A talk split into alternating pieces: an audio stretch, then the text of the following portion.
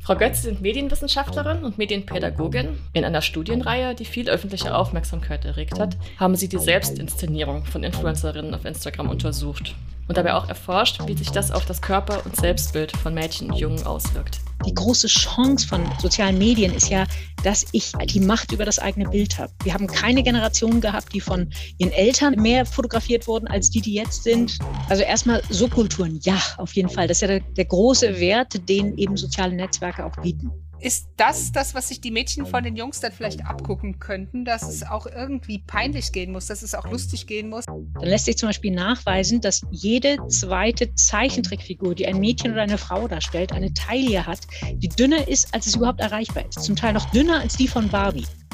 Der Status, Influencerin zu sein, ist das hoch angesehen? Ist das ein mögliches Berufsziel? In dem Augenblick, wenn Frauen in der Öffentlichkeit stehen in sozialen Netzwerken, werden die so viel härter und so viel körperbezogener und so viel brutaler angegangen als Männer.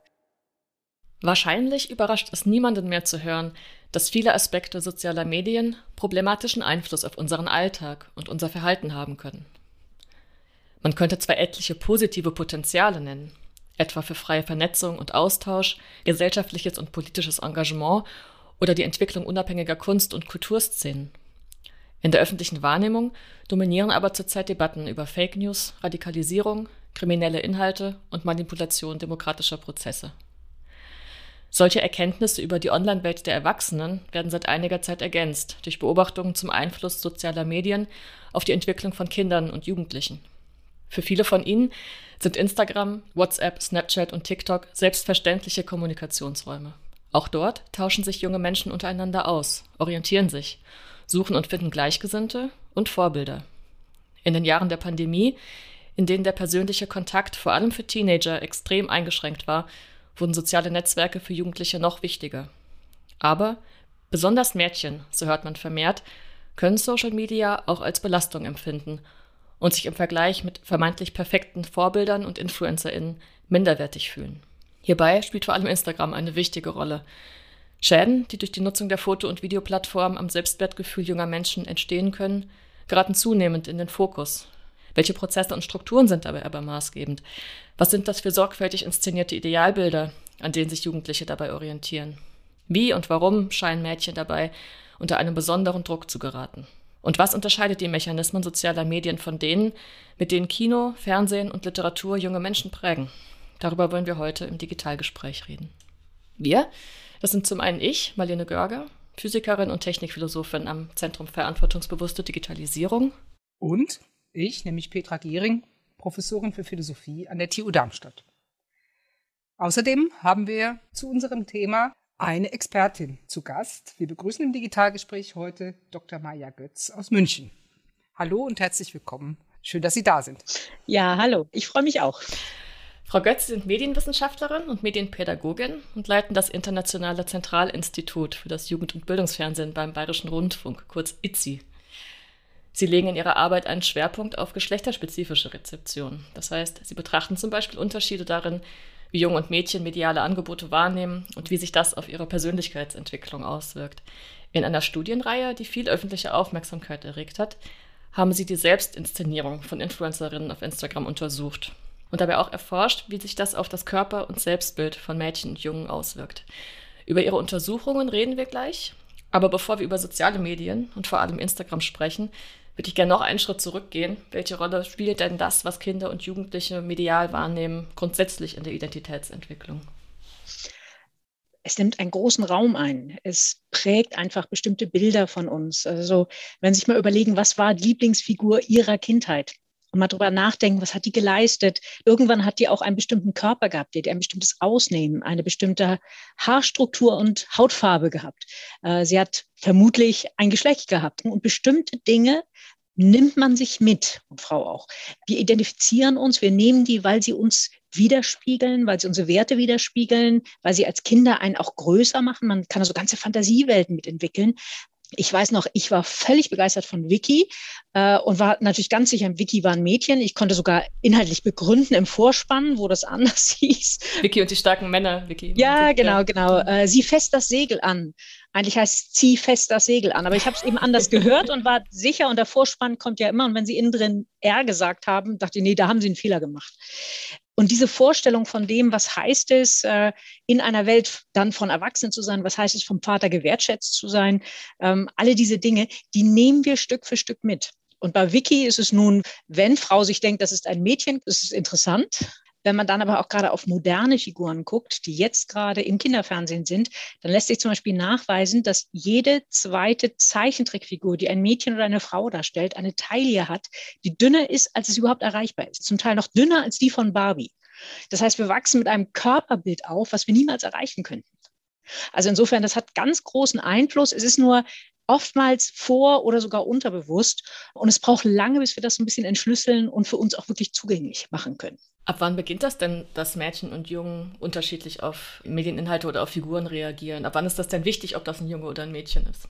Naja, ähm, ein Kind wird geboren und im Prinzip gibt es schon in der Schwangerschaft nur eine Frage. Was ist es denn? Und die Frage ist nicht, ist es ein Mensch, ist es gewollt, ist es gesund, sondern welches Sex hat dieses Kind? Ist es ein Mädchen oder ein Junge?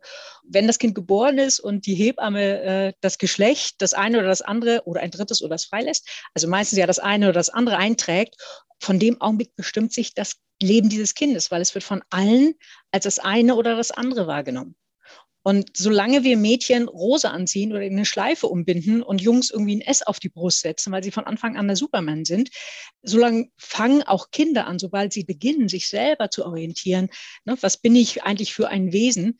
Wenn wir das selber immer in diesen bipolaren ähm, Kategorien denken, solange werden sich Kinder auch da einordnen und das dann für sich nutzen. Also insofern, das fängt von Anfang an an und es ist einfach eine Frage, was bieten wir auch Kindern? Was akzeptieren wir bei Kindern? Wie sehen wir Kindern? Sehen wir sie wirklich als kleine Menschen oder nicht doch als den starken Jungen und das hübsche Mädchen? Welche Rolle spielen denn die Augen dabei? Man kann sich ja gut vorstellen, sich zu identifizieren mit Figuren von Geschichten, die gelesene Geschichten sind. Dann stelle ich mir irgendwas vor, aber das hat wenig mit Gucken zu tun. Also das sind dann irgendwie imaginierte äh, Gestalten, also ich habe zum Beispiel sehr viel Karl May gelesen. Also ich habe über die Taille von Winnetou oder was auch immer nie nachgedacht. Äh, Soweit buchstabiert man sich das in der Fantasie auch nicht aus, diese Figuren. Ist es schon ein Problem, dass bildgebende Medien so eine große Rolle spielen, äh, weil natürlich Bilder eben dann auch direkt mit dem eigenen Aussehen verknüpft sind? Ja, auf jeden Fall, weil wir ein Bild davon bekommen, was heißt es, ideal zu sein. Und ähm, in dem Augenblick, wenn dann der erste Winnetou-Film läuft, ist das Bild da. Vorher waren es nur Schemen oder nur Augen oder nur die Haare oder nur das Pferd. Ich hatte immer nur das Pferd im Kopf. Ähm, das ist, hört in dem Augenblick auf, wenn ein definiertes Bild da ist. Und selbst wenn wir sagen, nee, so habe ich mir das nicht vorgestellt, wir gehen ja dann doch mit in der Geschichte und das geht einfach in unsere inneren Bilder ein. Ich glaube, das kennt auch jeder, dass man sagt, ich habe zuerst das Buch gelesen, dann den Film gesehen und meine Bilder waren weg. Oder andersrum, ich habe zuerst den Film gesehen, dann das Buch gelesen und konnte mir gar keine eigenen Vorstellungen mehr machen. Wir haben jetzt viel von Kindern gesprochen. Jetzt ist ja Instagram, ich habe in der Vorbereitung mal geschaut, äh, laut Nutzungsbedingungen erst ab 13, also erst in Anführungszeichen ab 13 vorgesehen, sag ich mal, vom mhm. Nutzer. Und ich kann mir vorstellen, dass es jetzt gar nicht so leicht ist, Zwölfjährige davon abzuhalten. Wie alt sind denn sozusagen die Kleinsten, die sich da tummeln und umsehen. Oh, da müsste ich schnell in den Daten nachgucken. Ich bin mir aber sehr sicher, das beginnt in der Grundschule. Also zum Beispiel bei TikTok äh, ist es so, dass in der dritten Klasse im Prinzip schon jedes dritte Kind sein eigenes Smartphone haben und zufällig auch äh, etwa die gleiche Höhe auch bei TikTok angemeldet ist, obwohl das auch erst ab 13 zugelassen ist. Also insofern, das beginnt sehr viel früher. Eigentlich beginnt es natürlich noch früher, weil durch das Smartphone oder durch das Handy hat sich so viel verändert, weil wir haben keine Generation gehabt, die von ihren Eltern mehr fotografiert wurden als die, die jetzt sind. Mhm. Jede setzt noch einen drauf und dann eben Kinder auch sehr schnell selber anfangen, sich zu fotografieren. Diese Macht der Bilder ist einfach nochmal sehr viel stärker geworden. Und also insbesondere bei Instagram, aber auch bei TikTok ist es eben vor allen Dingen für Mädchen einfach eine ganz faszinierende Welt, weil sie dort eben ganz bildgetrieben Ideale sehen, Welten sehen, in denen sie sich gerne eindenken von Menschen, die sie bewundern Gleichzeitig aber auch, und das, aber da sind wir jetzt gleich im Thema drin, mhm. ähm, die große Chance von sozialen Medien ist ja, dass ich die Macht über das eigene Bild habe. Ich kann mich selber so inszenieren, wie ich das möchte. Das hätte ich damals auch gerne gekonnt. Also ich musste mal warten, bis irgendjemand mich fotografiert und das mochte ich dann immer nicht. Die Macht zu haben über das eigene Bild, mich so zu inszenieren, gerade in der Schule ist dann der soziale Druck so hoch, dann kann ich keine lustige Sache sagen. Ich kann eben nicht äh, strahlen, wo mir einfach alles aus dem Gesicht gefallen ist. Das kann ich aber auf Instagram. Wenn ich hinterher also das zeige, so wie ich reagieren möchte, wenn ich zeige, wie ich gerne hätte, dass andere mich sehen können, dann ist das natürlich eine unheimliche Macht, die auch dahinter steht. Das heißt, die ähm, Jugendlichen oder vielleicht jetzt auch die Mädchen, wenn wir darüber sprechen, die orientieren sich schon da mit dem Blick auf, ich will mich da auch zeigen. Es ist gar nicht so sehr nur ein Beobachten und Schauen und dann sich dann wieder abwenden, sondern das eigene Bild zu machen und dann auch hochzuladen, ist ein Wunsch, ein Bedürfnis? Ja, äh, dafür muss ich dann eben auch den entsprechenden Körper haben und so weiter und so fort. Mhm. Also es sind nicht alle. Das schwankt ein bisschen. Auch da müsste ich jetzt in die aktuellen Zahlen reingucken. Es liegt über der Hälfte, aber nicht viel. Also es sind nicht alle Mädchen, die voller Begeisterung und sich dauernd dort positionieren. Vielleicht mal das eine oder andere Bild hochladen und vor allen Dingen dann die Bilder von den Freundinnen angucken und äh, entsprechend kommentieren und liken. Damit sind wir jetzt beim Thema Forschungen, empirische Forschung in dem Feld. Erklären Sie uns das mal, äh, wie Sie da dran gehen an die Fragestellung. Also man hat so eine Vorstellung, klar, das ist attraktiv, ganz viele machen das. Ich meine auch manchmal, dass äh, auch so im Alltag äh, junge Mädchen extrem auf sich achten, witzigerweise auch oft sehr ähnlich aussehen. Denke ich jedenfalls, vielleicht irre ich mich da auch. Ähm, aber wie geht man da als Forscherin dran, das genauer zu untersuchen? Das war schon seit zwei, drei Jahren bei Instagram ein zunehmender Trend bei Mädchen. Das sah man aus den quantitativen Daten, die wir zum Beispiel äh, vom Medienpädagogischen Forschungsverbund Südwest bekommen. Ähm, was wir dann gemacht haben, ist erstmal sieben Fallstudien. Also Mädchen gesucht, die A, Lust hatten, so ein Interview zu führen, die schon ein, zwei Jahre auf Instagram gepostet haben, und für die das einfach wichtig und zentral war. Die Mädchen waren zwischen 14 und 16 und mit denen haben wir uns dann in ein Café gesetzt und die haben dann einfach erklärt, wie ist die, sind diese Bilder entstanden? Sind wir in den Feed gegangen? Wie ist das entstanden? Wie ist das entstanden? Was wurde gelöscht? Ne, so, wie, wie mhm. sind deine Erfahrungen? Wie gehst du mit Likes um? Also äh, einfach mal so alles, alles, was wir uns gedacht haben vorher, was entscheidend sein könnte, abgeklopft und mal Raum gegeben, das von sich aus zu erzählen. Und das gab uns erstmal so einen Einblick in das, was passiert da eigentlich. Und wie inszenieren Sie diese Bilder? Ein Mädchen erzählt hat, also man braucht das perfekte Bild. Eine andere sagte, das ist wie eine Visitenkarte mein Feed. Ähm, und dann eben ja, das perfekte Bild, das braucht dann 20 Anläufe, eine andere sprach von 50 Anläufen, wo man dachte so, okay, das ist schon mal was anderes als das, was ich so kenne. Ne? Also die mhm. nehmen sich einfach, das kostet ganz viel Zeit, das Bild so zu haben. Dann wird es so fotografiert und dann wird es noch nachbearbeitet. Also es ist sehr viel Arbeit, die da reingeht. Und dann haben die mal erzählt, ja, man, denn die Influencer, die sehen ja immer so toll aus und so möchte ich auch aussehen. Und dann hat zum Beispiel eine genau beobachtet, was die Influencerinnen machen. Die stellen sich nämlich hinten auf die Zehenspitze, nehmen das eine Bein vor, den anderen Arm winkeln sie an, dann ist man so ein bisschen im Gleichgewicht, fällt man nicht gleich um. Und dann wird von unten noch fotografiert. Und dann hat sie das genauso nachgemacht. Da gibt es ein wunderschönes Bild von den Straßen von London. Ihr Freund lag auf dem Boden und hat sie dann von unten hoch fotografiert. Wo nochmal klar wurde, die, die, gucken sehr genau hin, wie sich diese Profis, äh, dieses E-Marketing, was seinerzeit alles noch relativ neu war. Mittlerweile sind wir völlig gewöhnt an Influencer und Influencerinnen. Damals war das für uns alles noch sehr überraschend. Und daraufhin haben wir dann die 66 erfolgreichsten Influencerinnen rausgenommen und haben dann ähm, jeweils zehn Bilder ausgewählt. Also wir hatten 300 Bilder von den erfolgreichsten 66 Influencerinnen. Äh, hatten dann im, im Hiwi-Zimmer den ganzen Boden vollgelegt und dann etwas, was dann agglomeratives Clustern heißt. Das heißt, wir haben nach Ähnlichkeiten geguckt. Und es war irre, nach diesem Prozess, der irgendwie anderthalb Stunden gedauert hat, 98 Prozent aller Bilder ließen sich in Gruppen einordnen. So, und dann wurde deutlich, ah, das ist die Körperhaltung, das ist eine Gestik, eine Mimik, ein Blickverhalten diese sehr unterschiedlichen Frauen, das sind ja auch viele Frauen, die ganz unterschiedliche Dinge bewerben und äh, für was Unterschiedliches stehen, inszenieren sich alle in ganz ähnlichen Gesten, in ganz ähnlichen Blickverhalten. Das war irre, das erstmal so zu sehen, wie ähnlich das ist. Nachdem wir dann die Typen rausgearbeitet haben, haben wir dann geguckt, okay, finden wir das denn bei unseren Mädchen? Haben auch 300 Bilder genommen und geguckt, Und das lässt sich eben zum Teil sehr deutlich nachweisen, also die Gestik, die Mimik, die Selbstinszenierung an bestimmten Orten. Zum Teil erzählten sie dann auch, sie sind zu dem Ort dahin gefallen, weil die Influencerin sich dort oben im Turm und dann haben sie noch den Polizisten gefragt, wie man da hinkommt. Irgendwann gab es dann auch richtig einen Link auf ihrem Smartphone, dass man weiß, welche Influencerin sich auf welchem Turm in äh, Florenz inszeniert hat. Und dann haben sie sich genau so auch inszeniert. Oder äh, wie man im Wasser, wie Frau im Wasser liegt wo deutlich wurde, okay, das sind schon genau die Vorbilder, denen passen sie sich an. So, und dann im Interview sagte die irgendwo so nebenbei, ja, dann habe ich noch so eine App, mit der kann man die Beine verlängern und das mache ich dann manchmal. So, und dann kamen wir auf diese ganze Bildbearbeitung, da genauer hin, die ja schon bei Instagram mitgeliefert wurde. Und dann sind wir einmal repräsentativ gegangen. Das heißt, wir haben Jugendliche aus einem repräsentativen Panel befragt, also in dem Fall jetzt 13 bis 19 Jahre, und unter anderem zum Beispiel gefragt, ob sie Filter nutzen, um ihre Bilder zu verändern oder was ist ihnen wichtig auf diesen Bildern. Und so konnte man das praktisch überindividuell, weil diese sieben Fallstudien sind eben sieben Fallstudien, äh, ließ sich dann zeigen, was von diesen Momenten eben überindividuell sich finden lässt.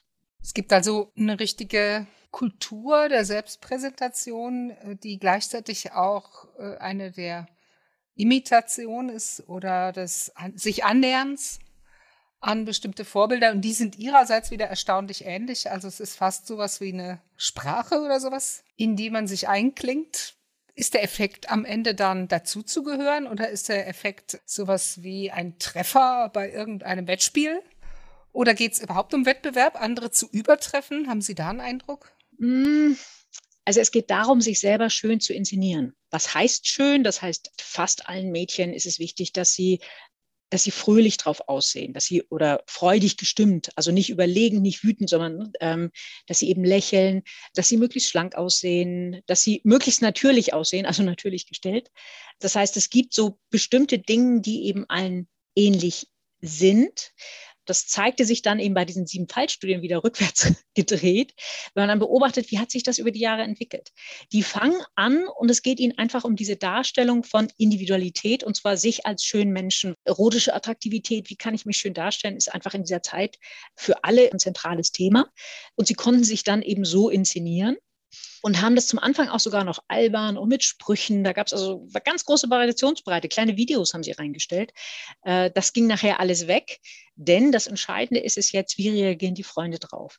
Äh, denn es geht nicht nur darum, ganz viel Zeit reinzugeben, um diese Bilder zu erstellen, sondern man muss also regelmäßig die Bilder der Freundinnen auch mit kommentieren und liken was aber dazu führt, dass es eine ganz positive und eine ganz warme und herzliche, also fast, fast ein bisschen schleimige, sich gegenseitig, oh, du bist so schön, du bist so sexy, du bist so toll, du Model, ne, so, äh, weil wenn ich natürlich der anderen jetzt was Gemeines sage, sagt sie es wieder zurück.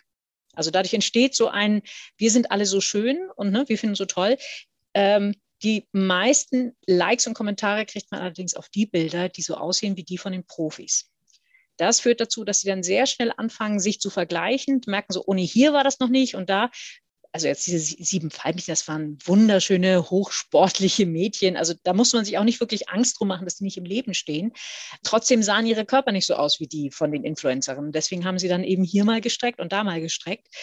Und das machen dann eben auch 50 Prozent der Mädchen, dass sie sich eben verändern. Also die Haare werden immer weggemacht, kein Pickel darf zu sehen sein, die Hüfte muss schön schlank sein. Also ne, die Jungs machen das auch sehr viel weniger. Also es ist weniger als ein Drittel, die am Körper rumarbeiten. Und wenn sind es ähm, Schultern breiter, mehr Muskeln, Sixpack. Also auch das geht mit diesen Filtern. Dann vergleichen sie sich wieder, gucken, wie sie Likes und Kommentare kriegen. Die entwickeln diese Sprache, sie stellen sich selber dar. Das Problem ist, die Bandbreite an Bildern und an dargestellter Individualität wird immer, immer, immer enger. Und im Prinzip sind nachher die Bilder der Mädchen kaum noch von denen von den Profis zu unterscheiden. Und die Profis waren sicher schon so ähnlich. Ja, Sie hatten ja vorhin äh, schon angedeutet, die Profis sehen sich alle irgendwie ähnlich. Es gibt so ein Schema der Körpersprache, des Bildaufbaus, aber die Inhalte, die beworben werden oder um die es dann geht, können sich dann ja so unterscheiden, dass man sagt, es ist eigentlich überraschend, dass sie sich so ähneln. Was sind denn das für Inhalte? Spielen die am Ende überhaupt noch eine Rolle? Ähm, bei den Profis jetzt? Mhm, genau. Ähm, ja, je nachdem, wie die sich finanzieren. Also das E-Marketing ist ja ein Mensch beginnt sich selber erstmal äh, darzustellen, sich selber zu inszenieren und ab einer gewissen Followerzahl kommen dann die ersten Hilfen. Bei YouTube ist es bekannt, dass eben ab einer gewissen, also ab 1000 Follower, kommt jemand und unterstützt noch mal ein bisschen, fragt an, dann werden die ersten Dinge zugeschickt, äh, die man in die Kamera halten soll und so weiter, bis man sich dann irgendwann davon mit einer eigenen Agentur eben davon wirklich finanzieren kann. Und dann ist die Frage, in welchem Bereich Mann und Frau das tut. Und da gibt es eine sehr schöne Studie von der Uni Rostock, zusammen mit Elisabeth Prommer, die dann eben deutlich macht, Frauen, die können sich nur in bestimmten Bereichen selber finanzieren. Also während Männer irgendwie Musik und Comedy und Sport und Politik und ganz viel Gaming, ist es bei den Frauen eben vor allen Dingen Lifestyle, Beauty, ein bisschen Reisen noch, aber dann hört es auch schon relativ schnell auf. Und sobald die auch anfangen, sich zum Beispiel politisch zu engagieren, bleiben dann ganz schnell auch die großen Werbekunden weg. Ähm, weil letztendlich sind sie von denen abhängig. Das heißt, die Frauen sind schon unterschiedlich. Wir wissen, die eine ist dann eine Sängerin und macht ganz viel in dem Bereich und die andere macht in dem Bereich. Aber so wie sie sich auf Instagram und als Influencerin finanzieren, ist dann wiederum doch leider sehr, sehr ähnlich. Also so ein, ein äh, Backlash in was darf Frau eigentlich tun in einem öffentlichen Raum. Jetzt frage ich aber nochmal nach. Also die zuerst geschilderte Praktik oder auch Szene von Mädchen, die sich einfach selber erproben da drin, auch so Bilder zu machen und die auch zu teilen und dann vielleicht so ein bisschen ist es dann doch Wettbewerb und man vergleicht sich und so. Das klingt ja schon erstmal nach einer Art Spiel oder Hobby oder Freizeitaktivität. Vielleicht macht man es ja auch nur eine Zeit seines Lebens lang, also nur eine Phase. Dann gibt's aber diese Rampe hin zur Professionalisierung, also wo äh, Mädchen und junge Frauen dann wirklich Influencerinnen werden. Ist das so eine schiefe Ebene, die mehr oder weniger so ganz allmählich automatisch beschritten wird oder vielleicht sogar von Anfang an die Absicht oder sind das zwei verschiedene Szenen? Also dass relativ klar ist, also die sind Profis, ich bin's nicht und umgekehrt? Also erstmal sind es zwei unterschiedliche Dinge, denn zum Beispiel jetzt bei den Fallstudien war es so, die haben das alle auf privat gestellt. Also die haben wirklich auch nur Freundinnen und wenn sie dann von Männern, die sie schon komisch fanden, die haben sie dann auch nicht äh, zugelassen. Also die waren in dem Sinn, in diesem Bereich recht medienkompetent, dass sie genau wussten, ne, mit wem teile ich diese Bilder. Wer Influencerin werden will, teilt es mit so möglichst vielen und versucht sich möglichst schnell möglichst viele Follower in an Land zu holen. Also insofern, das sind wirklich zwei unterschiedliche Szenen. Und gerade als Influencerin muss ich dann auch ähm, gut Deutsch eine Rampensau sein und das wirklich voller Begeisterung und sehr regelmäßig eben auch hochladen, entsprechend interessant und mich selber stilisieren. Wie ist die Bewertung der Mädchen, was diese Influencerin sein als Beruf angeht? Also ich habe schon verstanden, es gibt so einzelne Vorbilder, so boah, die sieht super aus oder so wäre ich gerne damit spielt man dann auch, die zu imitieren. Aber der Status, Influencerin zu sein, ist das hoch angesehen? Ist das ein mögliches Berufsziel oder ist das eher doch so ein bisschen schräg und gut, dass es andere sind? Ja, nee, das ist schon hoch angesehen. Das ist im Prinzip, das ist die Kategorie Germany's Next Top Model. Also das sind Profis, die können sich damit finanzieren. Die können auch Models sein, müssen es aber nicht, ne, weil dann irgendwann haben dann doch äh, viele Mädchen in Deutschland begriffen, dass so einfach Germany's Next Topmodel zu werden und sich davon zu finanzieren nicht wirklich funktioniert. Also insofern da ist das praktisch so ein anderes Konstrukt, was sie sich vorstellen können, wo sie aber auch sehr genau sagen können, ja, ne, du könntest das werden, nee, ich könnte das nicht so werden. Also zu merken, dass es ein Teil von Identität, sich ständig so zu inszenieren und äh, voller Begeisterung da so viel Zeit reinzugeben und sich selber eben entsprechend zu stilisieren. Das ist nicht für jede was, aber das ist schon etwas, was sie im Kopf haben. Hat also Prestige. Auf jeden Fall. Ich frage jetzt aber trotzdem nochmal nach. Wo fängt der Punkt oder wo liegt der Punkt, wo man sich aus ihrer Sicht Sorgen machen sollte? Also bis zum gewissen Grad kann man ja sagen, na gut, also Dinge, die Erwachsene blöd finden, das ist vielleicht sogar gerade interessant, das zu machen, äh, so als Teenie und warum denn nicht? Und wenn ich nachher drüber lachen kann und wenn ich nach einem halben Jahr was ganz anderes mache, klang ja auch recht vergnügt, wie Sie es geschildert haben, gerade wenn ich weiß, mit wem ich das teile. Ist es vielleicht einfach eine Art digitales Theaterspielen oder so? Wo beginnt das bedenklich zu werden aus Ihrer Sicht? An dem Augenblick, wenn Menschen und insbesondere Mädchen in einer bestimmten Zeit statistisch einfach noch relativ hohe Wahrscheinlichkeit haben, in eine Krise zu geraten. Da gibt es unterschiedliche Erklärungen, warum das so ist, aber was sich auf jeden Fall gut zeigen lässt, das Selbstwertgefühl, das Selbstwirksamkeitsgefühl, das steigt bis etwa neun, zehn Jahre und dann bricht das ein. Und die Jungs haben immer weiter das Gefühl, oh ja, ne? also die bleiben auf der gleichen Höhe und die Mädchen in dem Augenblick fangen an, sich von außen noch mehr zu sehen und zu sehen, bin ich erotisch für das andere Geschlecht. Ne? Wie, wie sehr entspreche ich den Idealen dieser Gesellschaft? Das ist natürlich nur eine Erklärung, das ist noch viel komplizierter. Und dann kommt noch dazu, da haben wir jetzt noch gar nicht drüber gesprochen, eins der größten Fußfessel, die für unseren Mädchen, die wir so gut ausbilden, die so selbstbewusst ins Leben gehen, anlegen, ist der Perfektionismus. Denn was wir von Anfang an in allen Geschichten erzählen, wenn es ein, eine Frau stark ist, ist sie perfekt. Sie macht das, das, das, das, das, das und alles auf einem ganz hohen Level. Natürlich ist sie super schlank, hat tolles, langes, wallendes Haar, immer perfekt geschminkt. Also dieses, diesen Perfektheitsanspruch werden wir den Jungs immer SpongeBobs, Bart Simpsons und Sheldon Coopers mitgeben, tun wir das eben bei den Mädchen nicht dieses Gefühl, ich muss mich selbst optimieren. Und wenn das zusammenkommt mit einer potenziell kritischen Situation, dann kann es einfach sehr schwierig werden. Zum Beispiel, äh, wir haben unter anderem eine Studie dann mit Menschen, das waren vor allen Dingen Frauen, in Behandlung für Essstörungen gemacht, wie das so mit Instagram war und wo einfach deutlich wird, die setzen noch mehr Filter an. Diese Filter sind körperbezogener. Und je nachdem, wie weit sie jetzt in der Krise drinstecken, irgendwann auf dem Weg wieder draußen waren, veränderte sich immer das Instagram-Verhalten. Meistens hat die Therapeutin dann gesagt, erstmal gar keine sozialen Medien mehr. Also nicht bei allen, weil Essstörungen sind hochgradig komplexe Krankheiten. Aber es war für einige eine Begleiterin in die Essstörung hinein.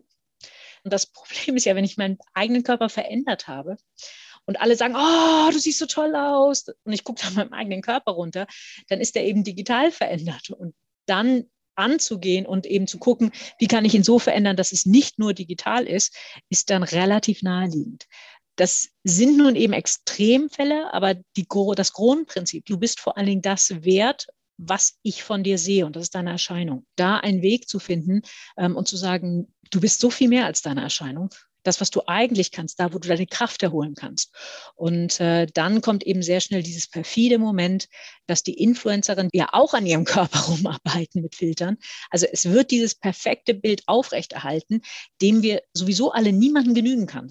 Und das ist nichts, was ganz Neues. Wie gesagt, das fängt in der Kindheit an mit diesen viel zu dünnen Zeichentrickfiguren, dass wir ein viel zu dünnes Körperbild im Kopf haben. Das ist einfach zu dünn. Und so haben sie dann diese Idealvorstellung, denen sie nicht genügen können. Und wenn das sowieso in eine Zeit reinfällt, wo alles schwer ist und wo das Gefühl ist, ich reiche nirgendwo und es liegt immer nur an mir, also nicht am System, nicht, nein, das liegt nur an mir, ich muss an mir was ändern, dann wird das einfach zum Teil richtig schwierig. Das heißt, es sitzt die Vorstellung in mir drin, dass ich mich äh, ausgerechnet am Aussehen messen muss. Und das Zweite ist, ähm, das Spiel kann ich quasi nie gewinnen so perfekt, wie ich eigentlich aussehen sollte, kann ich schon mal gar nicht sein, äh, weil das auch durch die Möglichkeiten äh, der digitalen Präsentation eigentlich unrealistische Ziele sind, die da ausgegeben werden. Ja, genau so. Gilt das für die InfluencerInnen anders oder weniger, als das jetzt für die Beobachterinnen, die Nutzerinnen gilt? Die sind ja in der gleichen Situation, dass sie ihre eigenen Bilder ja auch nachbearbeiten und dann einer bestimmten Inszenierungslogik folgen müssen also gerade wenn die sich alle so ähneln, sind sie ja noch stärker eigentlich im Wettbewerb als so eine Mädchenklicke unter sich, die das nachstellt. Ja, äh, die Befragung mit Influencerinnen habe ich noch nicht durchgeführt. also die, die, fehlt im Moment einfach noch in der Forschungslandschaft. Ähm, es ist von einigen bekannt, dass sie auch irgendwann das Problem oder dass ihnen ein ähnliches Problem kam, dass ein Burnout kam, das und so weiter. Aber letztendlich sind das die Profis, die diesen Weg gewählt haben und diese Profession hat eben seine eigenen Probleme. Also um die würde ich mir jetzt weniger Sorgen machen als um die Masse an Mädchen, die sich dort inszeniert, die dort ihre Bilder findet. Denn diverse Studien mittlerweile, gerade aus dem US-amerikanischen, aber auch aus der internationalen Forschung, bei einigen, nicht alle, aber bei einigen Frauen allein das Durchscrollen durch Instagram macht schon ein schlechteres Körpergefühl, befördert depressive Gedanken und eben das Gefühl, ich reiche nicht oder ich bin zu dick in dem Fall in einer Studie aus, äh, aus den Niederlanden, die haben Mädchen Bilder gezeigt, das Original und dann eins mit Filtern verändert ist. Ne, und die fanden immer, das mit Filtern verändert ist schöner. Und dann wussten sie, dass das mit Filtern verändert ist. Und dann haben die Mädchen gesagt, das ist schöner und natürlicher. Auch diese Idee von dem, wie sehen wir aus, hat es verändert. So sehen wir halt aus. So sehen wir nicht wirklich aus, aber so sehen wir auf Instagram aus. Und wenn ich dieses innere Bild so internalisiert habe, dann ist das schon ganz schön schwierig. Dann braucht es mich mit dem echten Aussehen eigentlich gar nicht mehr, sondern das Bild reicht. Oh, Wie ist das denn mit der, mit der, Sie haben gesagt, es gibt da schon einige Studien, es wird auch international verglichen. Gibt es da sowas wie eine Forschungsdiskussion, auch Forschungskontroversen, jetzt was die Beschreibung des Phänomens, die vielleicht auch die Bewertung des Phänomens, die Frage nach Ursachen angeht und so weiter? Also gibt es da Debatten? Soweit ich sehe, nicht. Also im Prinzip geht es erstmal darum, dieses Phänomen zu erforschen, zu gucken, wie geht es den Mädchen mit diesen oder den jungen Frauen damit. Und da weisen im Prinzip die Studien alle in eine ähnliche Richtung.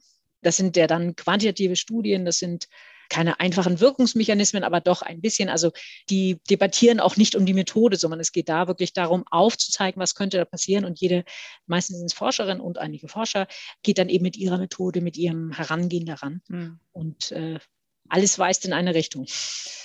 Welche Rolle spielt denn Humor? Sie haben eben angedeutet, bei den Jungs ist das äh, ein bisschen anders. Äh, denen ist das jetzt auch nicht völlig egal, wie sie aussehen, aber da ist das Repertoire sozusagen größer und es gibt auch sehr viel mehr so lustige männliche Vorbilder, die auch irgendwie, ja, also die gelitten sind und die auch irgendwie okay sind und witzig und, und nicht irgendwie peinlich oder so. Doch, peinlich ist gut. Ja, peinlich ist gut, okay. Peinlich ist gut. Peinlich ist auch cool. Aber bei den, bei den Mädchen auch? Also. Nein, nur bei den Das, das ist der Punkt, ja, den ich jetzt erfragen wollte. Ähm, ja, genau.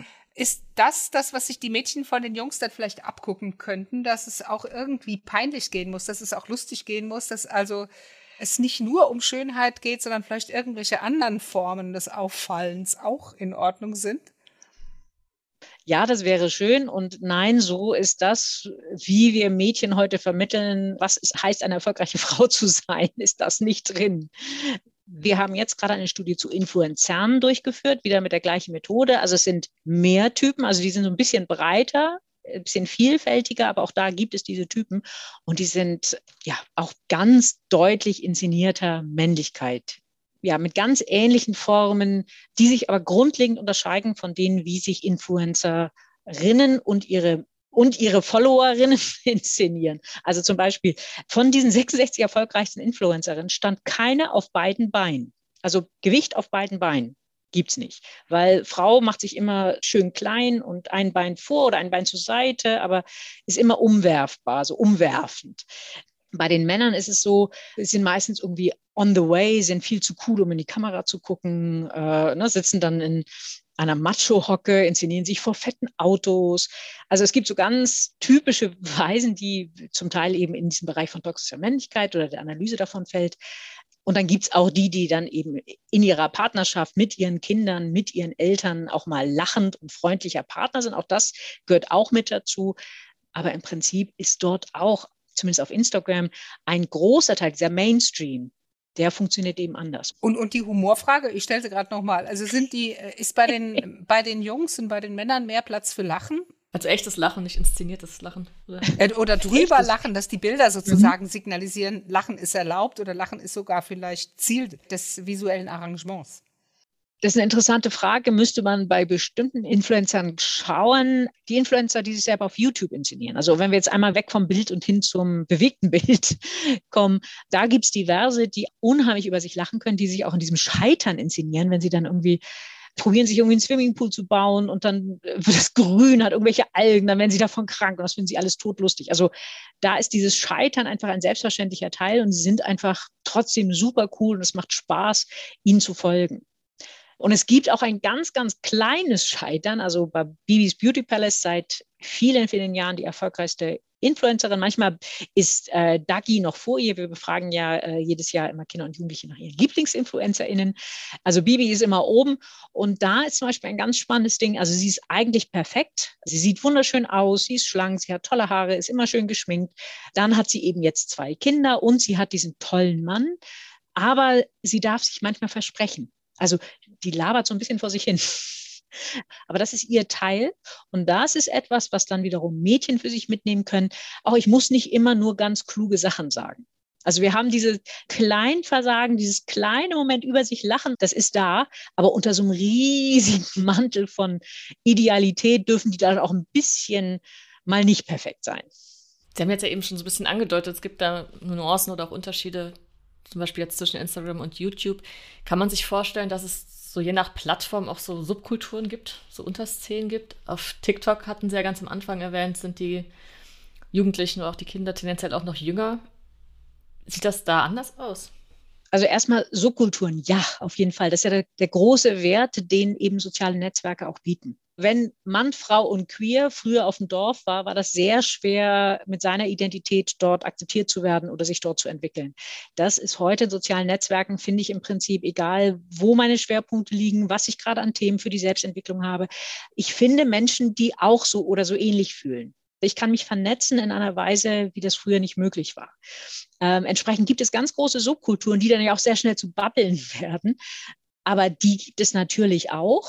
Und es gibt dann eben auch einige Influencer, die natürlich entsprechend auch im Moment sehr gehypt werden, wo es dann um Body Positivity oder sollte es nicht doch Body Neutrality heißen ähm, und so weiter. Also wo es dann Bereiche gibt, wo dann schon wieder ein bisschen Kritik drin ist. Und einige ganz wenige, und da sind wir jetzt beim Humor, aber die sind dann deutlich erwachsener. Aber es gibt ein paar ganz tolle Influencerinnen, zum Beispiel eine Australierin, Celeste Barber, die sich voller Begeisterung mit ihrem ganz normalen Frauenkörper in die gleichen Posen begibt wie Models. Urkomisch, macht unglaublich Spaß.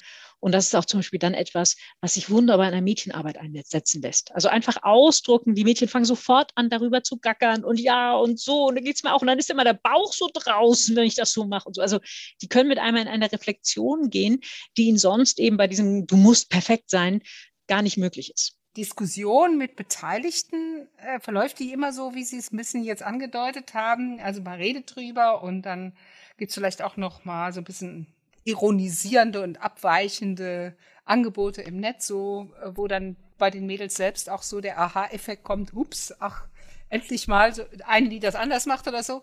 Also haben Sie den Eindruck, wenn Sie da Wissen reingeben in diese Szene, dann befreit das irgendwie, so wie Aufklärung im klassischen Sinne, so, ach Mensch, stimmt, was mache ich da eigentlich? Oder äh, haben Sie das Gefühl, dass Sie auch als die ewige äh, Zeigefinger-Wissenschaftlerin wahrgenommen werden, die, die einfach äh, keine Ahnung hat und das jetzt irgendwie besorgniserregend findet, aber im Grunde nur den Schuss nicht gehört hat und halt einfach zu alt ist oder sowas in der Art? Also ich glaube, da nehmen wir uns in unseren äh, Elfenbeintürmen, glaube ich, einen Ticken zu ernst. Also die wissen nichts von mir im Normalfall. Das, was die Forschung und dann eben das Material, was da Stück für Stück dann kam, wie kann das dann zum Beispiel Medienpädagogik auffangen, wie kann das Mädchen auch Arbeit auffangen und so weiter. Und für diese, über diese Multiplikatorinnenwege, da glaube ich, kann dann so eine Forschung wirklich Perspektiven eröffnen, einfach ein Verständnis, weil wir haben und lassen nach wie vor Mädchen einfach damit sehr alleine. Ich glaube, das, was diese Forschung eben leisten kann, ist ein Verständnis dass wir Alten, die wir in diesen Elfenbeintürmen oder auch einfach nur irgendwo sitzen, dass wir in dem Fall jetzt Mädchen oder eben auch Jungs einfach verstehen können, was machen die denn da? Und sehen können, okay, und wo ist das Problem? Aus diesem ganzen Bereich entstanden diverse Fortbildungen auch. Also aufzuhören, ein Mädchen von Anfang an zu sagen, oh, du hast aber ein schönes neues Kleid an. Wenn ich jetzt zum Jungen nie sage, oh, du hast aber eine schöne neue Hose an. Also zu sehen, wie kann ich Mädchen anders bestärken und wo kann ich dann vielleicht immer mal wieder sagen, Mensch, ich finde das toll, wie du bist. Das heißt, Ihre Forschungen sind vor allem wichtig auch für Erziehende, für, für Eltern, für LehrerInnen, für PädagogInnen, die mit Mädchengruppen zu tun haben und so weiter. Ja, ich denke, da ist der, ist der Mehrgewinn drin. Etwas verstehbar machen, was deren Kultur ist und wie weit wir dann wirklich in deren Kultur reinwirken können, ist immer nur, ja, passiert sehr selten. Glauben Sie, es würde einen Unterschied machen, wenn sich Sponsoren fänden für junge Frauen oder Mädchen, die mit anderen Inhalten als diesen typisch weiblich konnotierten aufwarten? Hätte das einen Effekt? Das war auf jeden Fall eine Konsequenz, weil gerade ist diese Instagram-Studie, die haben wir mit, zusammen mit der Malisa-Stiftung. Das heißt, ich war so ein Teil von dem Forschungsteam, wo eben auch die Elisabeth Prommer zum Beispiel drin ist. Da stehen ja Maria und Lisa Furtwängler hinter. Und das war eine der Konsequenzen, zum einen zu zeigen, was für eine Geschlechterungerechtigkeit da herrscht, wie wichtig es wäre, ähm, einfach Frauen auch mit anderen Inhalten die Möglichkeit zu geben, sich zu finanzieren, ähm, darauf aufmerksam zu machen. Es gibt ja die politisch engagierten Frauen, die auch im Prinzip diese sozialen Medien auch gerne nutzen. Dort einfach ein bisschen mehr den Horizont aufzumachen. Ob das geholfen hat, weiß ich nicht, aber das wäre auf jeden Fall ein Weg. Ein Weg, der eben da ist, der dadurch auch nochmal deutlicher wurde, ist Funk von ARD und ZDF, ne? also der, der Jugendkanal. In dem Augenblick, wenn Sie ins öffentlich-rechtliche System eintreten, können Sie eben nicht mehr werben zumindest nicht mehr in diesen Videos. Und dort gibt es ganz spannende Kooperationen und tolle Influencer und Influencerinnen, die eben auch ganz anders und jenseits von Schönheit und Lifestyle einfach ihr Wissen und ihre Kompetenz ähm, einbringen können, mit viel Humor, was Frauen eben ansonsten so wenig dürfen. Also es gibt Wege, die wurden dadurch nochmal deutlicher und es würde auf jeden Fall helfen, wenn man sagen würde, Mensch, gerade jetzt bräuchten wir doch so viel Frauen, die haben so viel zu sagen. Aber das ist insgesamt ja in den sozialen Netzwerken, weil zusammen mit Elisabeth Prommer habe ich ja ähm, die Expertise Geschlechterstereotypen und soziale Medien für den dritten Gleichstellungsbericht geschrieben. Also insgesamt, die Forschung zeigt darauf hin, in dem Augenblick, wenn Frauen in der Öffentlichkeit stehen in sozialen Netzwerken, werden die so viel härter und so viel körperbezogener und so viel brutaler angegangen als Männer, dass Stück für Stück sich Frauen eben auch aus diesem öffentlichen Diskurs rausziehen. Und das ist eigentlich etwas, was wir uns als Gesellschaft nicht leisten können.